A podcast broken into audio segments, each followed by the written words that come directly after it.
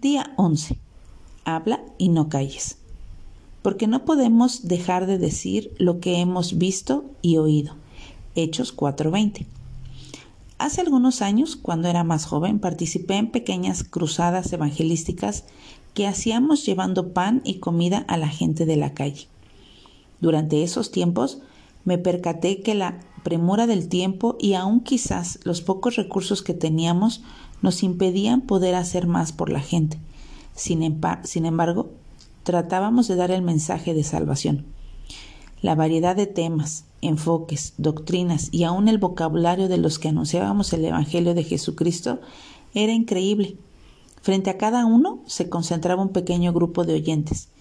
Era admirable ver la dedicación y la pasión de todos los que participábamos en esos tiempos.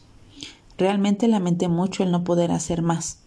La Biblia es la palabra de Dios y ahí encontramos todo lo que debemos conocer del Señor. Su contenido es verídico e inspirado por el Espíritu Santo y es vital para la salvación eterna de los creyentes. Sin embargo, conocer la palabra de Dios implica la responsabilidad de llevarla a otros. No podemos callar y dejar de anunciar al mundo la obra de Jesucristo como nuestro Redentor. El mundo necesita conocer a Jesús como Salvador. Los creyentes tenemos una deuda con la sociedad donde vivimos y para pagar esa deuda tenemos que predicar el arrepentimiento de pecado y el perdón por medio del sacrificio de Jesús.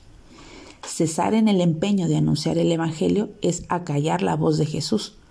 No podemos dejar de decir lo que sabemos. Jesús murió para salvar al hombre caído en pecado. Su sangre nos limpia de pecado y su muerte nos da la vida eterna.